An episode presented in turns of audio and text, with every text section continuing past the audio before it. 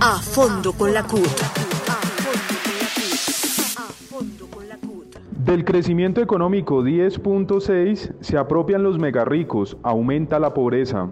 Con bombos y platillos el gobierno nacional se ufana que el crecimiento económico del año 2021 fue de 10,6%, cifra importante que no resuelve ninguno de los graves problemas sociales del país. Este mismo año, el número de pobres se incrementó en 3.6 millones de personas, para un total de 22 millones de pobres. Afirma el DANE que cerca de 17 millones de personas no consumen la tercera comida al día y que cerca de un millón lo hacen solo una vez al día.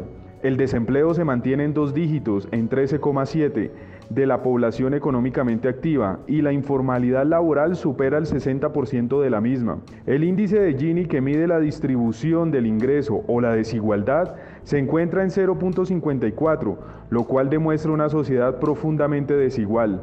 La carestía y la inflación es propiciada por el gobierno nacional cuando se incrementa el precio de la gasolina en más del 10% y los servicios públicos domiciliarios en más del 11%, valor altísimo con respecto a la inflación media, pudiendo hacerlo y estimula la especulación cuando la superfinanciera autoriza tasas de interés cercanas al 27%.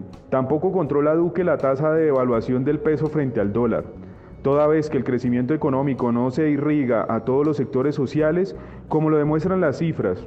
Estas ganancias se quedan en los bolsillos de los megarricos. Estos sectores también se benefician de la inflación y la especulación. Llamamos al pueblo colombiano a realizar concentraciones pacíficas el 3 de marzo en todas las ciudades a las 12 del día.